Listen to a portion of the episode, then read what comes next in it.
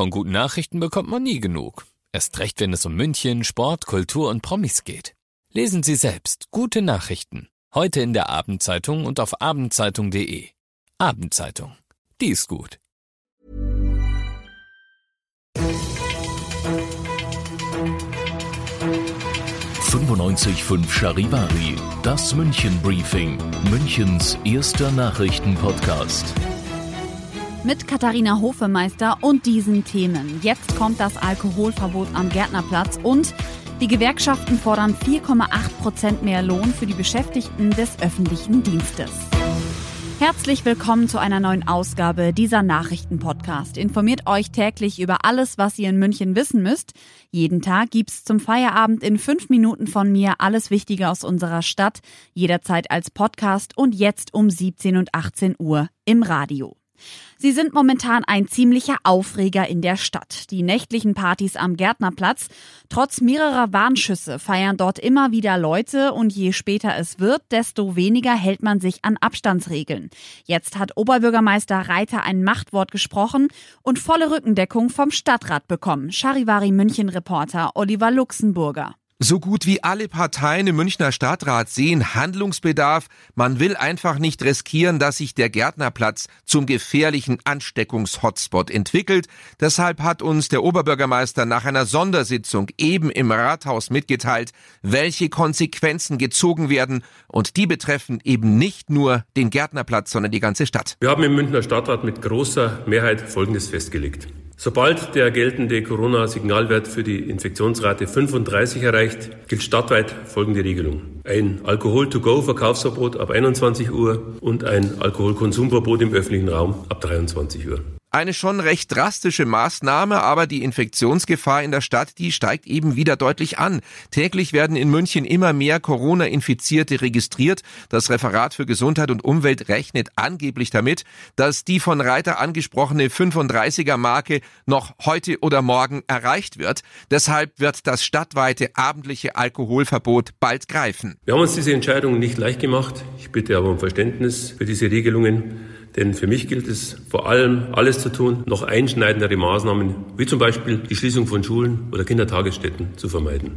Die Gesundheit der Bevölkerung steht dabei einfach an erster Stelle. Das bedeutet im Klartext, mit unkontrolliertem Halligalli wie bisher wird dann auch am Gärtnerplatz Schluss sein. Dafür werden der Ordnungsdienst und notfalls auch die Münchner Polizei sorgen. Der Münchner Stadtrat hat beschlossen, ein Alkohol-to-go-Verkaufsverbot ab 21 Uhr. Zudem ist es dann auch verboten, ab 23 Uhr Alkohol im öffentlichen Raum, also auf der Straße, zu konsumieren. Sollten die Infektionszahlen in München weiter steigen, wird diese Regelung vermutlich schon in Kürze in Kraft treten. Ihr seid mittendrin im München Briefing, Münchens erstem Nachrichtenpodcast. Nach den München Meldungen jetzt noch der Blick auf die wichtigsten Themen aus Deutschland und der Welt. Im Koalitionsausschuss beraten Union und SPD heute in Berlin unter anderem über eine Verlängerung des Kurzarbeitergeldes. Die SPD ist dafür, die Union hält an Bedingungen fest. Die Sozialkassen dürften nicht über Gebühr strapaziert werden, sagte CDU-Chefin Annegret Kramp-Karrenbauer vor Beginn der Verhandlungen. Charivari-Reporter Jan-Henner Reitze. Bezahlt wird das Kurzarbeitergeld von der Bundesagentur für Arbeit, die von Milliarden Rücklagen zehrt, die allerdings noch in diesem Jahr aufgebraucht sein könnten. Bei allem Verständnis dafür, Corona-gebeutelten Unternehmen und ihren Mitarbeitern Sicherheit zu bieten, sie in der Krise auch längerfristig nicht hängen zu lassen, will die Union auch an anderen Stellen neben dem Kurzarbeitergeld nachlegen, zum Beispiel bei Hilfen für Selbstständige oder den Mittelstand. Ob Einigungen gelingen, hängt auch davon ab, ob sich CDU, CSU und SPD gegenseitig Zugeständnisse abbringen, die auch ganz andere Themen betreffen können. Die Gewerkschaften fordern 4,8 Prozent mehr Lohn für die rund 2,5 Millionen Beschäftigten des öffentlichen Dienstes von Bund und Kommunen. Das erfuhr die deutsche Presseagentur heute in Berlin aus Gewerkschaftskreisen. Charivari-Reporterin Tine Klimach. Schon eine Woche vor dem Start der Tarifverhandlungen zeichnen sich damit schwierige Gespräche ab. Die kommunalen Arbeitgeber hatten bereits im Vorfeld keinen Verteilungsspielraum bei den Kommunen geltend gemacht. Infolge der Corona-Krise sehen sich die Kommunen in diesem Jahr besonders unter Druck. Es müsse eigentlich Einschnitte geben, heißt es von ihrer Seite. Die Gewerkschaft Verdi und der Beamtenbund DBB wollen die Forderungen für die Tarifbeschäftigten heute Nachmittag vorstellen. Zu den Forderungen zählt auch die Übertragung auf die mehr als 200.000 Beamten. 95.5 Charivari. Wir sind München. Diesen Podcast jetzt abonnieren bei Spotify, iTunes, Alexa und charivari.de. Für das tägliche München-Update zum Feierabend. Ohne Stress. Jeden Tag auf euer Handy. Hey, it's Paige DeSorbo from Giggly Squad. High quality fashion without the price tag? Say hello to Quince.